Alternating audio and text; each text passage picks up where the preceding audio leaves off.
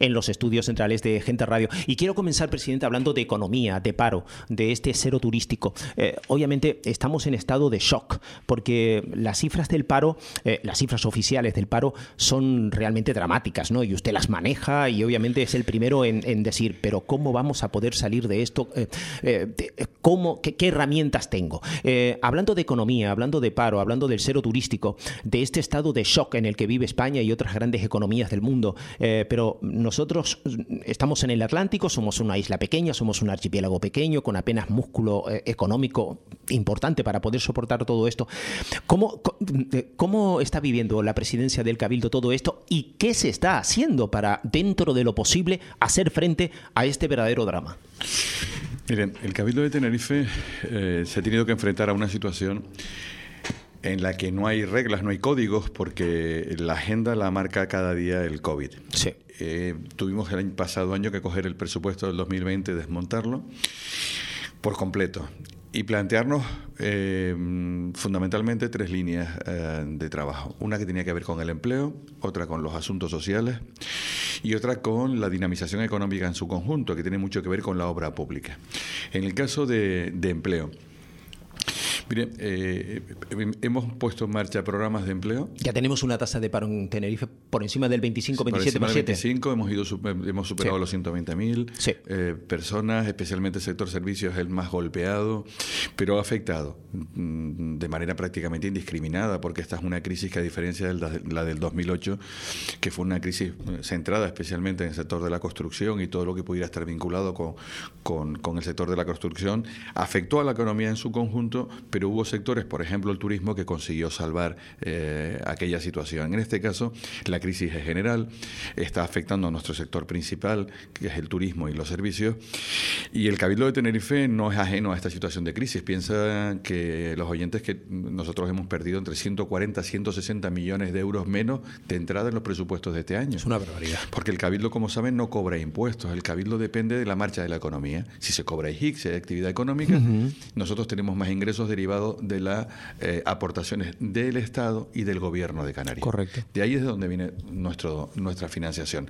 Al caer la economía, al echar el cierre de negocios, al pararse la actividad, eso nos ha generado, desde luego, un impacto enorme. Yendo a las medidas, hemos tomado una batería de medidas muy grandes. Una, encaminada a la formación, a la formación y a la promoción del empleo.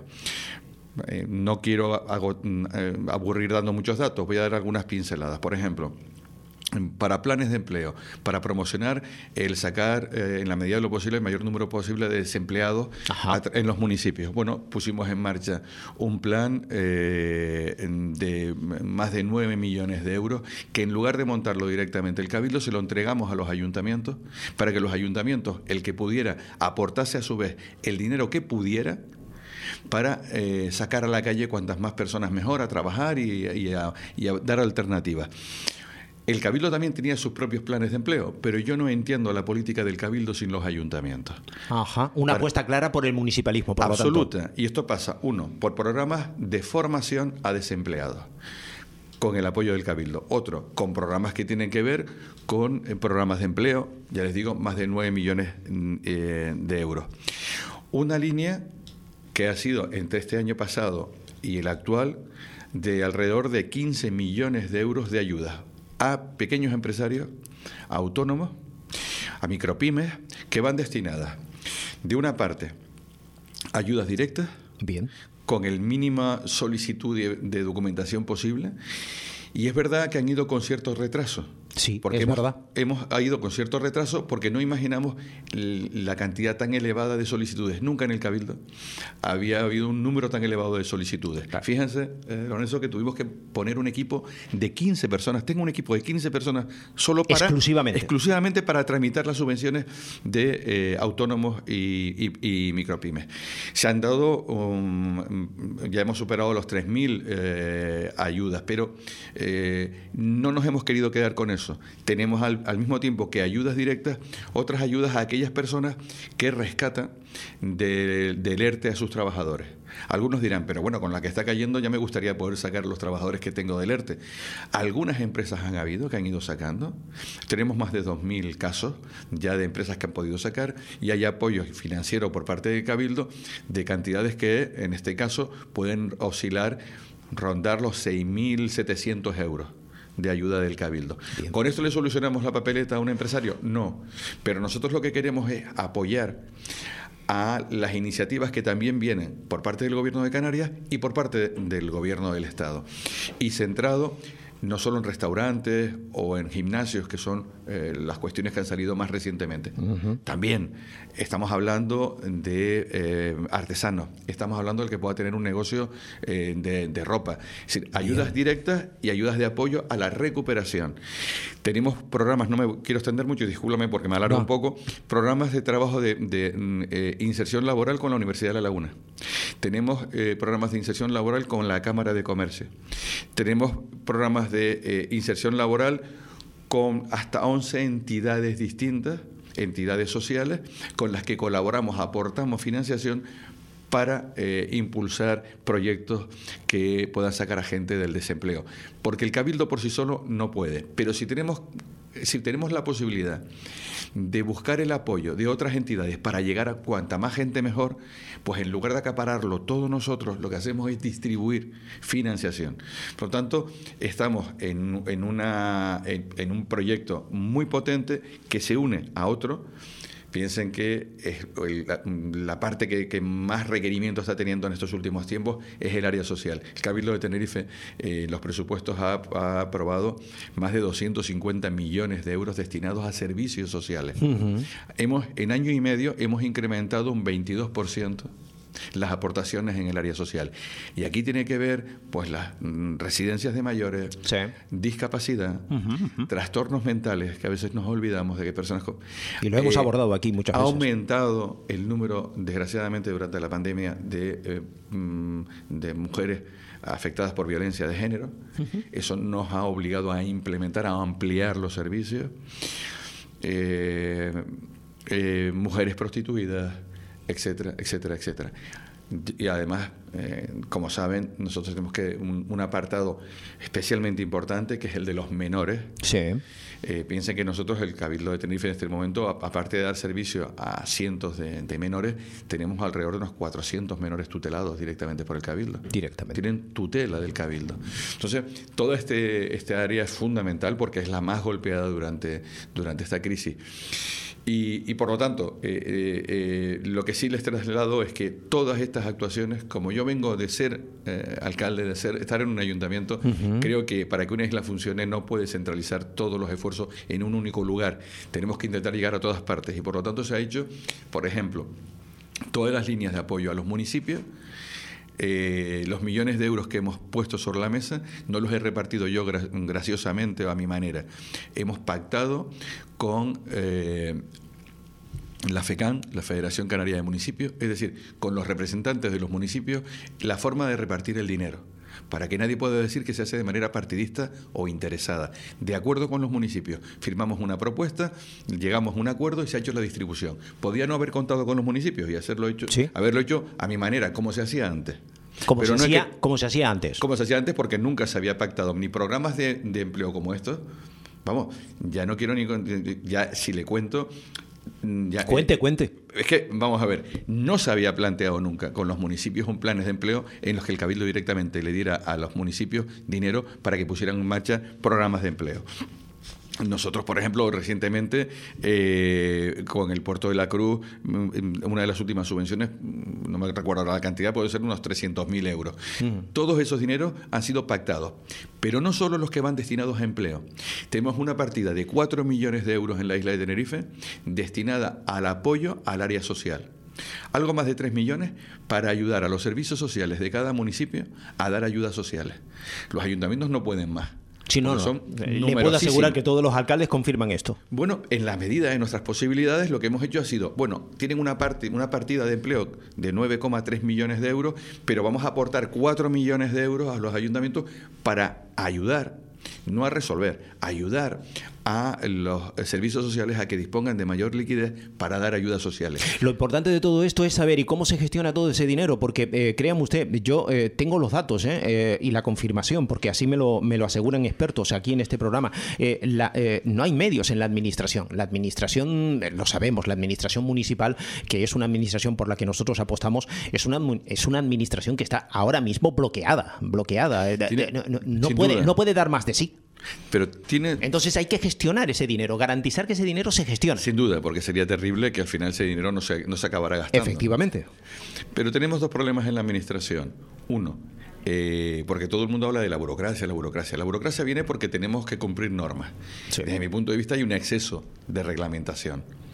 Hay una ley de contratos que ha complicado muchísimo eh, la gestión pública eh, y hay también carencia de personal. ¿Qué hace el Cabildo para intentar colaborar con los ayuntamientos que tienen más dificultades? Hemos puesto en marcha un sistema que se ha aprobado, eh, un, equipo, y ya hemos arrancado con un equipo de seis funcionarios que van a prestar servicio a los ayuntamientos. Aquellos ayuntamientos que tengan dificultades porque no tienen un secretario, porque no tienen un interventor que pueda mirarles el expediente, firmarles el documento. Que esa es la realidad en muchos ayuntamientos, ¿eh? o en algunos ayuntamientos que están ocurriendo a día de hoy, a esta hora de la mañana. Y cuando tienes un interventor se te va y te quedas con esto vacante. Y los expedientes no salen. Bueno, el Cabildo de Tenerife ha aprobado ya la, la conformación de un equipo de entrada de seis personas para que puedan ser itinerantes, ir a los municipios de Tenerife donde tengan más dificultades y poner a disposición un equipo de funcionarios del Cabildo que ayuden a sacar el de los ayuntamientos. Bien. Eso eh, ese tipo de acción que no existía hasta ahora, que lo estamos poniendo en marcha, empezará con municipios de hasta 20.000 habitantes y luego nuestra intención es ir creciendo para intentar montar un equipo al final que pueda dar apoyo a cualquier municipio de la isla independientemente de la población que tenga. Empezamos con los más pequeños, que son los que más carencias tienen, pero nuestra intención es luego seguir aumentando, porque nos interesa agilizar trámites en los municipios, ayudar a los ayuntamientos, y ese es el camino en el que creo que tenemos que estar, porque el Cabildo nació, entre otras cosas, como soporte y ayuda a los municipios de Tenerife, no para ser un ayuntamiento más. Un ayuntamiento paralelo o un ayuntamiento paralelo como ha sido durante mucho tiempo. Muy bien. Un ayuntamiento colaborador. De acuerdo. Eh, eh, sigamos eh, a, ver si es un poquito más concreto en la respuesta, aunque le agradezco, no, le agradezco esta primera respuesta. Hablar de las medidas y se me queda un montón que no he podido claro, Obviamente, obviamente. Son muchos los años que llevo en la, en la profesión, más de 32 años, y créame, me, he hecho, me he hecho viejito y peino canas escuchando hablar y preguntando, obviamente, sobre el equilibrio inversor en la isla de Tenerife.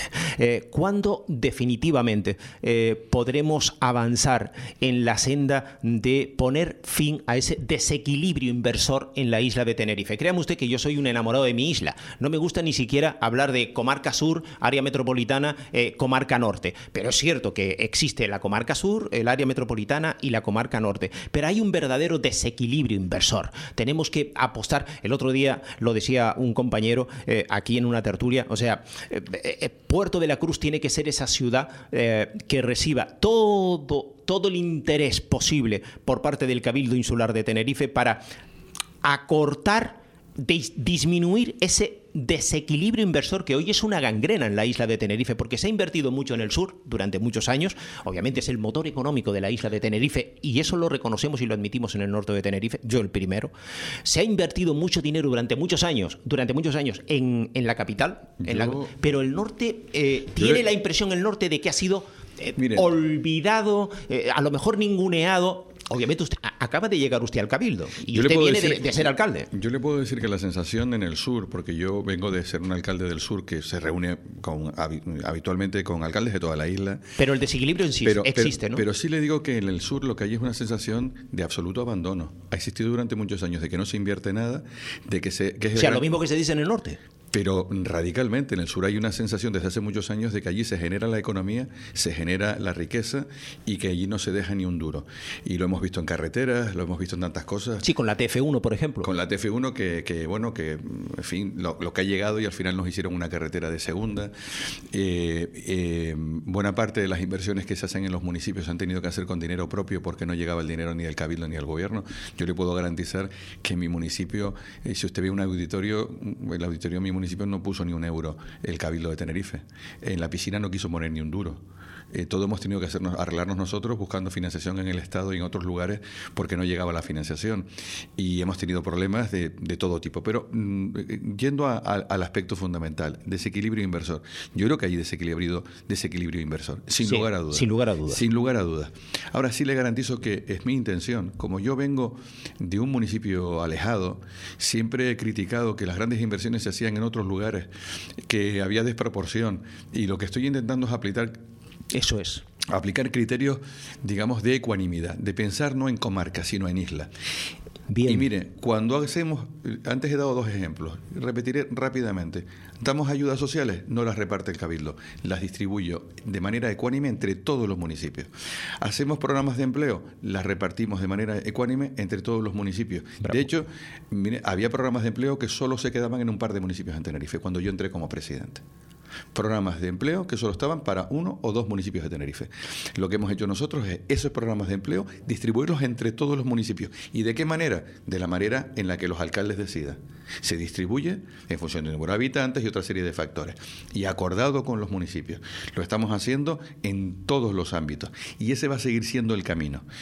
Si hablamos del norte o le hablo del sur, de, hablamos del norte o del puerto de la Cruz, estamos teniendo un cuidado exquisito. No puede ser menos, primero porque creo que que el puerto de la Cruz no se puede olvidar. El puerto de la Cruz, si dejamos olvidado el puerto de la Cruz, no es solo sería ingrato, no solo no tendría sentido, sino que luego rescatarlo eh, sería un problema enorme. Y no se trata de rescatar, se trata de intentar impulsar a, una población del norte, que si no queremos movimientos pendulares en la isla necesitamos equilibrio. Y en ese equilibrio es fundamental el Valle de la Orotava, es fundamental eh, el puerto de la Cruz. Le diré una cosa, probablemente el municipio donde más inversiones se está haciendo sea ahora mismo en toda la isla de Tenerife, en el puerto de la Cruz. Bien, dice, dice el presidente del Cabildo que el municipio de la isla de Tenerife, donde más se está invirtiendo Probablemente eh, el Cabildo, es el puerto de la Cruz. Créame usted que eh, la sensación que se tiene en la ciudad del puerto de la Cruz es todo lo contrario, más allá de lo que opine la oposición, que ya sabe usted que la oposición en el puerto de la Cruz es radicalmente contraria a la política que está ejerciendo el Cabildo y a la política que está ejerciendo el alcalde actual de, de la ciudad. Pero si ese dato es cierto, si ese, dato es cierto, vayamos por vayamos, vayamos, proyecto por proyecto, por ejemplo. vayamos a los datos. A los datos. Llevamos algo más de año y medio gobernando. Sí. Con la mayor crisis económica que se recuerda en la isla de Tenerife. Eso es cierto. Y sin embargo, eso no ha minado ni, lo más mínimo el que el Cabildo de Tenerife haya puesto. Le voy a contar algunas obras en que algunas estaban ya proyectadas y nosotros hemos puesto el dinero, otras las hemos puesto en marcha nosotros, pero en distintos grados de evolución. Mire, la vía del Malpaís está oro, sí. 515.000 euros. Obras complementarias de la Casa Tolosa. Ahora mismo están pendientes de ejecutar, pero tenemos ya la partida de 847.000 euros. Obras de, acabados de la Casa Diafragoso, que son 169.000 euros. Tenemos un plan del conjunto histórico del Puerto de la Cruz que hacemos una inversión que puede parecer modesta, pero creo que vamos poniendo poco a poco dinerito, son 109.000 euros. Eh, mm, tenemos obras de mm, hidráulicas, 296.000 euros. Eh, las obras de saneamiento en la calle Nueva, en la urbanización San Luis, 1.254.000 euros.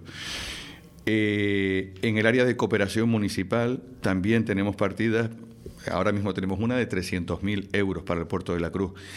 La piscina de la que tanto se habló, de la que ahora cuando hablamos de la piscina, le digo, no hay piscina en toda la isla de Tenerife con la inversión como la que estamos haciendo en el puerto. Sí, los 12, los 12 millones. 12 millones. Sí, sí, que estaba... Que estaba no, no estaban en ningún lado. no estaban en ningún lado. No. Una cosa es que eh, yo lo que me pregunto... El anterior gobierno mintió, por ejemplo, entonces. El anterior, el anterior gobierno... Mira, el anterior gobierno que estuvo con coalición que estuvo con coalición canaria durante 30 años... ¿Y Partido Socialista? en los últimos nueve años. ¿eh? No, si me permite, estuvo con el Partido Socialista, estuvo con el Partido Popular, pero ¿quién estaba de presidente? Siempre presidente de coalición canaria. Sí, sí, sí. Que prometían obras y que decían que ya estaba, pero las obras para que uno se las crea tiene que verlas. Y yo lo de la piscina hoy venía oyendo hablar hace muchos años. La pregunta es, si tuvieron 30 años gobernando con el PSOE, con el PP, ¿por qué no empezaron al menos? ¿Por qué no le hicieron? Yo cuando fui a poner en marcha esa piscina, lo único que vi fue un cartel de la época de Paco Afonso. Y desde entonces no se había movido nada. Y no será porque no hayan tenido tiempo desde, desde aquella época. ¿Quiénes son los que sacaron el expediente y pusieron las perras sobre la mesa? Este grupo de gobierno. No hay ninguna piscina en la isla de Tenerife por ese importe. Y me parece muy bien. Y yo quiero apostar por los municipios. Y se le dice a alguien que la piscina de mi municipio, el cabildo no quiso poner ni un duro. y nos tuvimos que arreglarlas por nuestra cuenta porque nadie nos ayudó, ni nos ayudó tampoco para el auditorio. Como, no, como, como hay otros municipios, mire, y la inversión media de una piscina en Tenerife se mueve entre los 3 millones, los 5 millones. Aquí hemos dado un salto cualitativo. En plena crisis, en plena crisis aportamos por, eh, apostamos y ponemos eh, el dinero. No es una obra faraónica, ¿verdad? Yo creo que es la obra que se había solicitado. Me podrá, nosotros podremos decir, ahora es una obra grande, desmesurada. Miren, si nos ponemos ahora a valorar si la obra es grande, desmesurada o no, nos tenemos otros 20 años sin sacar la piscina. Dijimos, miren, este es el proyecto que estaba. No, es que eso fue lo que se dijo en su momento. A lo mejor esto es una obra faraónica, demasiada obra para el puerto de la Cruz, demasiada inversión para el puerto de la Cruz. No, yo no creo que sea tanto que fuera demasiada inversión para el puerto de la Cruz, sino si la yo siempre me planteo si la, esa obra podemos rentabilizarla pensando pensando en los ciudadanos del puerto de la Cruz o en los que vienen de fuera. Es buena reflexión. yo, yo, creo que hacia dónde queremos dirigir la piscina, hacia los que están viviendo aquí o la pensamos con un interés de, que, de equipos que vengan de fuera porque pueda traer turismo. No lo sé, yo esa duda la he tenido. Y tenía mis dudas si teníamos que orientarla más a la, a la gente de aquí o más con una visión de equipos que vinieran de fuera. Pero más allá de esa reflexión, pensé, eso era para haberlo pensado hace cuatro años o cinco. Pero en este momento, en el que podemos dar un impulso, en que las cosas vienen muy mal dadas y si no gastamos las perras horas igual, para el año que viene no las voy a tener con esta crisis, aprovechemos la oportunidad e impulsemos el proyecto. Otro proyecto, Parque San Francisco. Parque se, San Francisco se, habla muchísimo de este proyecto, ¿eh? Se habla muchísimo de este proyecto. Parque San Francisco, de luego, lo de, hemos llevado a pleno el grupo. Uh, Han tirado ustedes abajo el, anterior proyecto. Hay que comenzar de cero. Uh, ¿Sabe, ¿No creen ustedes en ese, en ese proyecto? Fíjese si creamos porque hay un proyecto de auditorio para la Guancha, ¿eh? con 5,7 millones de euros, que es magnífica noticia para la Guancha y para el norte de Tenerife. Pero parece que mm, esa inversión necesaria para un proyecto que anhela la ciudad del Puerto de la Cruz, parece que tiene, mm, mm, parece que lo ve con reparo el, Cabildo Insular de Tenerife, o no hay ningún reparo. Mire, para que las cosas queden meridianamente claras, Adelante. se ha llevado al Pleno del Cabildo por iniciativa del Grupo Socialista, por iniciativa del Gobierno del Cabildo, una propuesta para impulsar el proyecto del 12 millones de euros. Te explico, déjeme porque creo que hay que explicar un poquito los antecedentes.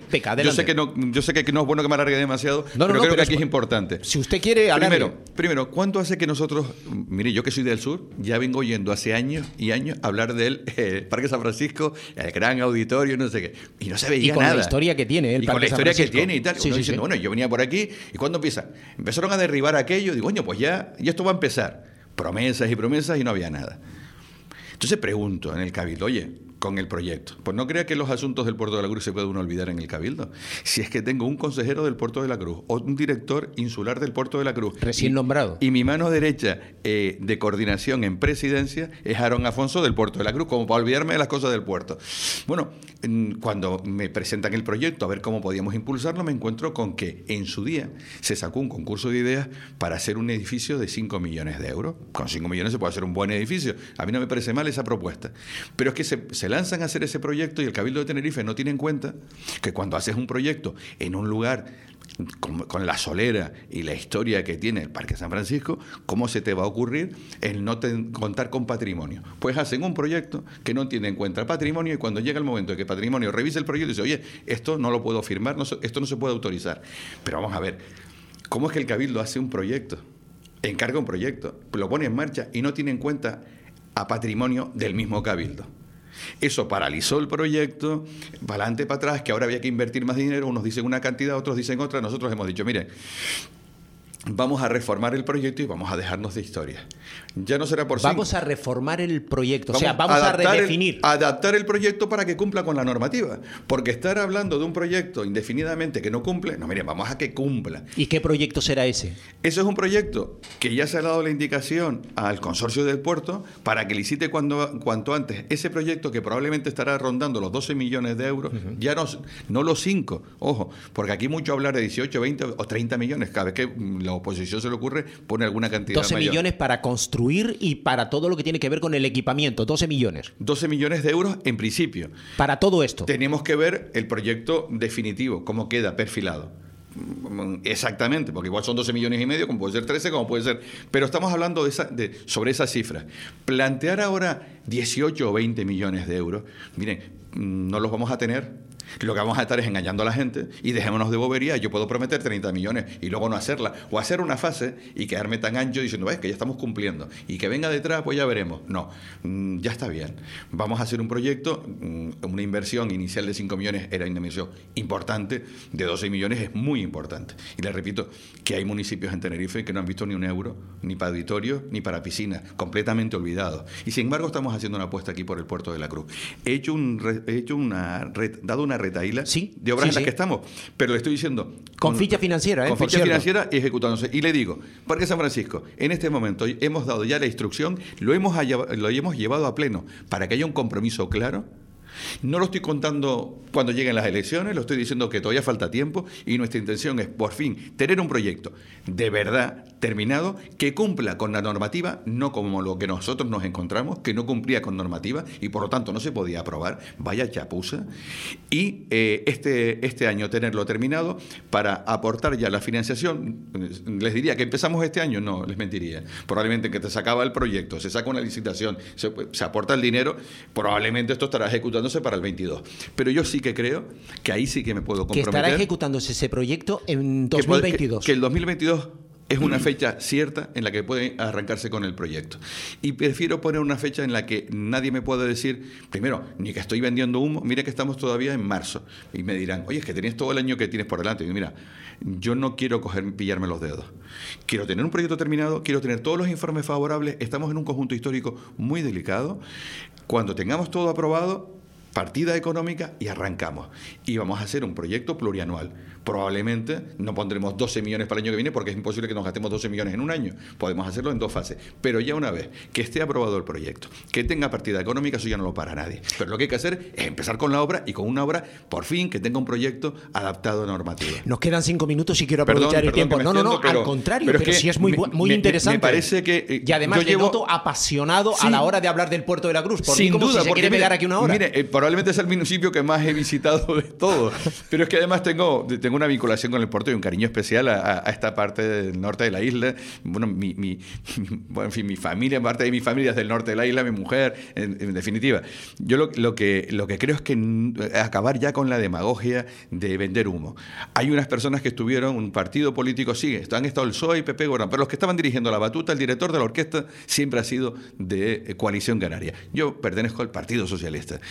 Y quiero que al final me valoren por los resultados, no por las promesas. Llevo poco más de año y medio. En este año y medio hemos impulsado proyectos que he mencionado, estamos colaborando decididamente con el ayuntamiento eh, y van ustedes a ver y van a ver resultados durante este año en varias iniciativas en las que estamos trabajando. Algunas, por ejemplo, que no se van, que no se ven o que no se aprecian. En este momento hay una solicitud formal en Madrid. Tengo previsto una visita pronto a Madrid, si la situación me lo permite, la situación de la pandemia, para hablar de una nueva inversión en todo el proceso de saneamiento de la depuradora del Puerto de la Cruz. Bien. No quiero que la depuradora del Puerto de la Cruz vayamos a arreglarla cuando reviente, empezamos a tener problemas y salgamos en los periódicos por la mala imagen que damos. No, tenemos que adelantarnos a los acontecimientos. Y ahora podemos conseguir una inversión muy potente del Estado. Estamos gestionándola. Me estoy cogiendo los dedos porque no todavía no tengo dado el sí. es, una pero, es una buena noticia y una estoy- primicia interesantísima. pero estoy para trabajando para tenerlo. Pero al mismo tiempo les digo, estamos trabajando en tener ese proyecto y le podré, si, si quieren, en los próximos meses ir dando cuenta de cómo va el proceso para decirles, mira, ya tengo el proyecto, ya lo tenemos, hemos puesto esta partida. El año 22 estoy convencido que nos dejaremos de mandangas y de hablar de historias y empezaremos con obras. Y podremos poner sobre la mesa realidades y no palabras y palabras y palabras como otros eh, tenían al uso hacer, aprovechándose yo creo que de la buena voluntad eh, y de la confianza de los ciudadanos portuenses. Siempre en este programa hablamos del norte de Tenerife, pero cuando nos centramos en el puerto de la Cruz, créame usted que son muchos los oyentes que eh, se interesan, obviamente porque consideran al puerto de la Cruz el verdadero motor económico de la comarca Y del si me norte de permite, Tenerife. eh, el que me preguntaron, me, me han Es que preguntado. ahora le quiero preguntar por el Hotel Taoro. Pues bien, venga, Total Tauro. Hotel Taoro, el hotel emblemático, el antiguo Hotel Taoro, eh, también un, eh, um, claro, eh, los que conocimos ese Hotel Taoro, los que pudimos eh, contemplar un casino en ese Hotel Taoro, hemos visto, desgraciadamente, tristemente, languidecer un- un- un edificio eh, que obviamente jugó un papel, desempeñó un papel importantísimo en el puerto de la Cruz. ¿Qué nos puede contar el presidente del Cabildo acerca de las obras eh, para que este hotel vuelva a la vida? Me habrás escuchado decir quizás alguna vez que para mí el Hotel Tauro, poner en marcha el Hotel Tauro no era solo poner en marcha eh, una nueva instalación turística, era de alguna manera un símbolo de optimismo para decir el puerto ha vuelto. Era, era decir, estamos en marcha, esto funciona. ¿Se lo compró? Es una mensaje, es un mensaje de absoluto optimismo. Cabildo de Tenerife tiene una previsión de 44 millones de euros de inversión. 44 millones de euros que vienen eh, que van a ser, eh, digamos, aportados de dos maneras distintas. Una, restándole el canon al propietario que coge el, hotel, es decir, no cobramos y, lo dejamos eh, las aportaciones que hacen se las restamos de lo que del canon que tiene que hacer el propietario de, los servicios del hotel y por otro lado hacemos una inversión de 15 millones de euros en ese hotel directa por parte del Cabildo. ¿Qué ha pasado? ¿Por qué se ha frenado todo? La, eh, eh, este gobierno del Cabildo actual es el que dio el impulso definitivo al proyecto, hizo la adjudicación, la adjudicó a una empresa, esa empresa empezó a trabajar, llegamos al acuerdo de, de hacer esa inversión de alrededor de 44 millones de euros.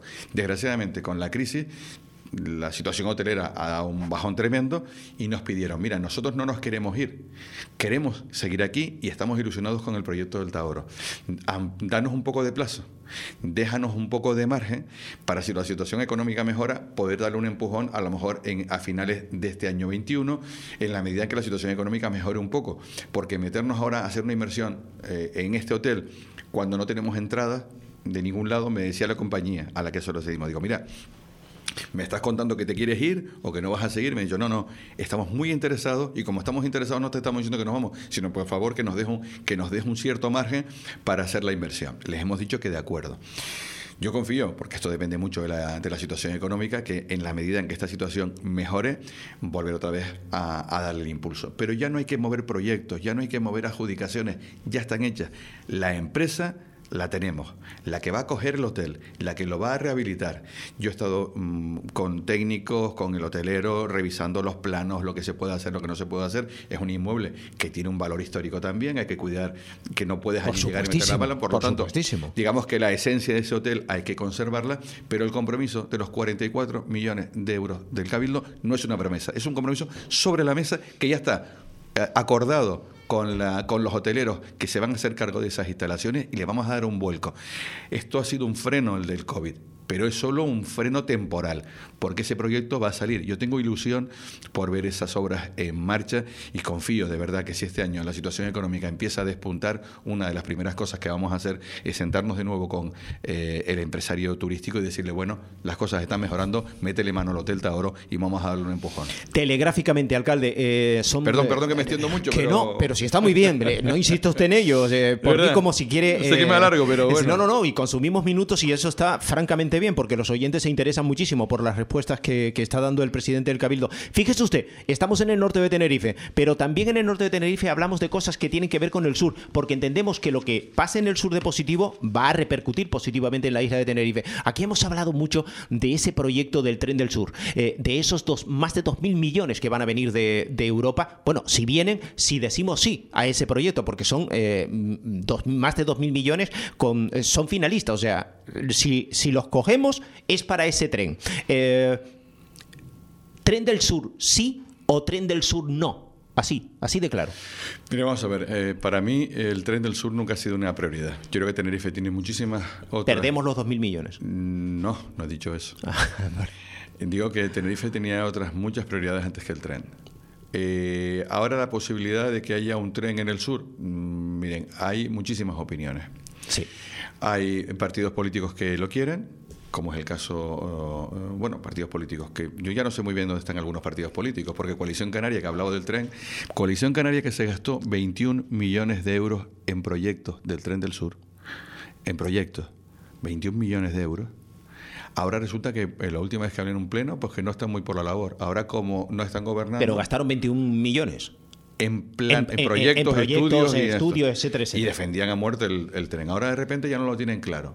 Qué casualidad que haya sido porque quizás porque han cambiado de banco y ahora ya están en la oposición. Y dicen que a lo mejor parcialmente, no todo.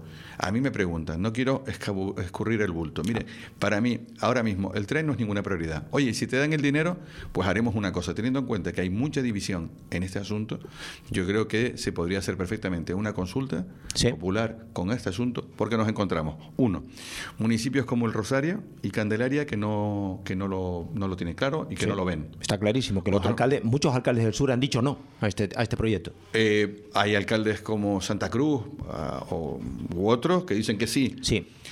Hay eh, grupos como eh, Si Podemos Canarias que no lo ve, no ve el proyecto, no lo ve como una prioridad y, no lo ve. Su vicepresidente primero parece que sí lo ve. El vicepresidente primero sí lo ve. Yo se digo, oye, vamos a ver, aquí al final no nos ponemos de acuerdo. Unos opinan una cosa, otros opinan otra. Alcaldes que están de acuerdo, alcaldes que están en contra. Mire, en una situación como esta, yo que no considero ahora mismo una prioridad, para mí las prioridades ahora son las carreteras y no los trenes, pero si no hay que perder ese dinero, yo lo que propongo es que hagamos una consulta pública. Y lo que no podemos es empezar con un proyecto como ese para luego tener demandas de partidos políticos, demandas de ayuntamientos, follo montado y tener un guirigay montado innecesariamente cuando tenemos que hacer otras muchas cosas. Por lo tanto, yo sería partidario de hacer una consulta popular con respecto a este asunto porque el nivel, digamos, de discrepancia es tan grande, hay muchos a favor, muchos en contra, creo que habría que buscar alguna alternativa en este asunto en particular y sería probablemente una consulta popular una solución. De acuerdo, la inmigración ilegal, eh, presidente, eh, un drama, un drama humano. Eh, del Estado debemos esperar eh, más solidaridad, más respuestas, eh, más interés por todo lo que está ocurriendo. Debemos esperar lo mismo de Europa. ¿Acaso flojea nuestro gobierno regional, flojea el, Cabildo Insular de Tenerife a la hora de hacer llegar la realidad de este drama humano, insisto, drama humano que estamos padeciendo los canarios y especialmente también la isla de Tenerife? Sin duda. Yo creo que aquí ha faltado reflejo por parte del gobierno de España. Creo que se ha improvisado. Yo estuve en el, en el centro de las raíces sin lugar a dudas podía estar muchísimo mejor que lo que sin lugar a dudas hemos encontrado. Eran unas antiguas instalaciones militares que se han cogido pues deprisa pues, para poderlo habilitar. Por lo tanto, creo que el gobierno tiene que implicarse más y creo que tiene que buscar alternativas y que estos no pueden ser centros de manera permanente para alojar o albergar eh, migrantes. Pero dicho esto, también les diré una cosa. Eh, se han ido trasladando alrededor de unos 17.000 inmigrantes fuera de aquí. Se decía que no, se quedan todos aquí, esto es una cárcel. No, mire, se han estado trasladando fuera. Se están eh, empezando ya las devoluciones. ¿Por qué no se habían hecho devoluciones como se hizo en el pasado? Porque las fronteras estaban cerradas. El, por ejemplo, el gobierno de Marruecos, ayer estuve hablando de este tema con el cónsul de Marruecos en Canarias, estuve reunido con él. Bueno, ha tenido las fronteras cerradas y no podías devolverle a sus nacionales simplemente porque no podías entrar en el país por avión. Ahora ya se están produciendo cinco vuelos a la semana. A la semana. A la semana desde eh, Canarias a Marruecos, en, de devolución. ¿Cuántas eh, personas en esos aviones? Pues no son muchas, por una, una razón. Porque eso es lo eh, importante, que salgan los aviones, pero ¿cuántos, cuántos van? Calculamos unos 20 o 30. No son muchas. Porque hay una norma que obliga a que por cada migrante tienen que ir dos policías. Entonces, si hay 20 migrantes, tienen que ir 40 policías. Yo no sé de dónde sale esa norma, pero es la norma que tenemos. No lo digo usted, lo digo yo. Me parece una norma realmente absurda. Bien, eh, eh, es la que tenemos por unas cuestiones de seguridad. De acuerdo. Eh, entonces, claro, por lo tanto, no valía con hacer un, un, vuelo a la semana y por eso se han, tenido que, poner cinco vuelos. Se ha negociado con el gobierno de Marruecos que por bien ha abierto fronteras. Se está haciendo también con Mauritania. ¿Con Mauritania? ¿Senegal? Senegal, mm, es probable que me decían, es un dato que tengo que confirmar, si esta semana ya estaban ya los vuelos. Ha tardado un poco más y ya se empezaban también. Eso también va a ayudar a desahogar esta situación. Pero, en cualquier caso, este es un problema que os implica todavía más el gobierno de España. Y se implica Europa. Y en Europa no tenemos la receptividad que teníamos en la pasada crisis. Hay gobiernos que ven como única solución el que se pongan más controles en fronteras, el que se controle en origen y se desentienden. Claro, no lo vive lo mismo España, Italia que lo que lo pueden vivir Polonia o cualquier otro. Indudablemente. Eh, eh, hay una parte, o sea, la parte norte de Europa cuando le hablan de migración, no está pensando en la migración que viene de África, la migración que viene del Sahel o la migración subsahariana. Están pensando en migración que viene de los países del este. Hmm. Y ellos su preocupación es otra. Entonces creo que eh, estamos en un momento clave porque en junio de este año se tiene que presentar un documento en el que se está trabajando por parte de los eurodiputados del Parlamento Europeo para establecer las nuevas reglas que van a regir el trato a los migrantes en los próximos años. Es decir, cómo vamos a tratar a los migrantes, si va a haber o no va a haber dispersión de migrantes entre los países, cuáles van a ser las aportaciones. Todo esto se está discutiendo ahora y en junio si todo va bien, tenemos ya un documento de cómo será el nuevo modelo de migración en Europa. Y este es un aspecto fundamental en el que estamos insistiendo mucho porque más allá de resolver el problema puntual que tenemos ahora, sí, lo que hay que establecer son las reglas de juego con todos los países de Europa y que quede claro que los migrantes cuando llegan a Tenerife, a Gran Canaria o a cualquier otra isla, llegan a Europa. Y no son nuestros, son de todos. Y tenemos que buscar una solución. Yo lamento a los oyentes que están interviniendo, pero mm, es imposible dar respuesta a todas sus peticiones. Imposible del todo. Así que estamos terminando el programa, eh, esta entrevista. Eh, paseo a Agatha Christie. Bueno, eh, sale usted de la radio, Fundación José Luis Montesino, pero Paseo a Agatha Christie, que es un paseo también en el que nosotros estamos muy encima de esa, de esa obra a través de, la Concejalía de Ciudad Sostenible, con el portavoz del, del equipo de gobierno, don David Hernández, también con la tertulia Hablemos del Puerto de la Cruz. ¿Cómo va esa obra? Porque claro, la oposición dice, va con un retraso inadmisible. Eh, bueno, eh, cuéntenos usted. Yo, esa es una obra financiada por, en este caso, por el área de turismo del Cabildo. Sí, sí, Yo voy a visitarlo porque prácticamente para mí ya está, tiene que estar prácticamente terminada. A lo mejor se lleva una sorpresa, no. No importa, para eso vengo. Eh, ah, así, no me lo cuentan, sino lo veo directamente. Perfecto, perfecto. fíjense que he venido a ver la obra porque yo quiero verla terminada. No he venido aquí a, una inauguración, a cortar una cinta, ni a echar voladores. Vengo a comprobar si las cosas se están haciendo. Bravo. Eh, solamente un oyente. Playa Martianes, ¿tiene usted alguna, alguna cosita que decir sobre esta playa que también necesita eh, regenerar si llevamos años y años y años de hablando de la eterna recuperación de la playa Martianes? Y tenemos con la playa Martianes, desde luego, eh, mm, esa es una playa que... Esa es una deuda histórica también. Sin duda. Y aparte es una... Ya los, los vecinos de Valle Seco ya, ya, ya, tendrán su playa después de muchos años también con más de 13 millones de euros. a ver si hay la ese dinero. La playa Martianes es una de las playas que a mí me en fin, sonrío porque suele ser una playa eh, que sale de manera recurrente en las reuniones que tenemos con Costa. Eh, ahora ha tomado posesión el nuevo, el nuevo eh, representante de Costa, de la demarcación de costas de Tenerife. precisamente el, jefe de Costa es una persona que procede del Cabildo, con lo cual, que el Cabildo de Tenerife, con lo cual espero que tenga especial sensibilidad. Tenemos previsto revisar proyectos porque este es uno de los proyectos que no acaba de arrancar, que Costas no acaba de el impulso definitivo. Yo creo que podemos llegar a acuerdos y si no fuera así, yo confío en que eh, mm, si todo va bien, probablemente en el verano, a ver si que hemos conseguido las transferencias del Estado pasen por fin a Canarias y que costas que en lugar de uno que estar haciendo gestiones aquí, porque aunque vayas a Costas Tenerife, ellos mandan los papeles para Madrid mm. y luego tienes que estar llamando a Madrid a ver cómo va. Yo tengo mucha confianza que proyectos como Martianes y otros que llevan mucho tiempo esperando una solución, podamos impulsarlos si finalmente el gobierno de Canarias eh, es el que se va a hacer cargo de esas competencias. Si todo va bien, debería ser ya en este mes de, de estos meses de verano, porque ya se aprobó el estatuto y en el estatuto está precisamente esa transferencia. Por lo tanto, Martianes es una de las, en el norte probablemente sea, eh, hay más, ¿eh? no es la única, pero probablemente sea la, digamos, la asignatura pendiente. Tenemos otros problemas en el sur y otros problemas en, en Santa Cruz, pero que llevan cogiendo camino. Yo creo que en el norte es otro de los símbolos eh, que me gustaría desatascar y probablemente pueda darles datos en los próximos meses. Una vez que pero bueno, no me quiero extender más. Yo les digo que los próximos meses quiero hablarles a ustedes porque creo que las reuniones pueden ir por buen camino.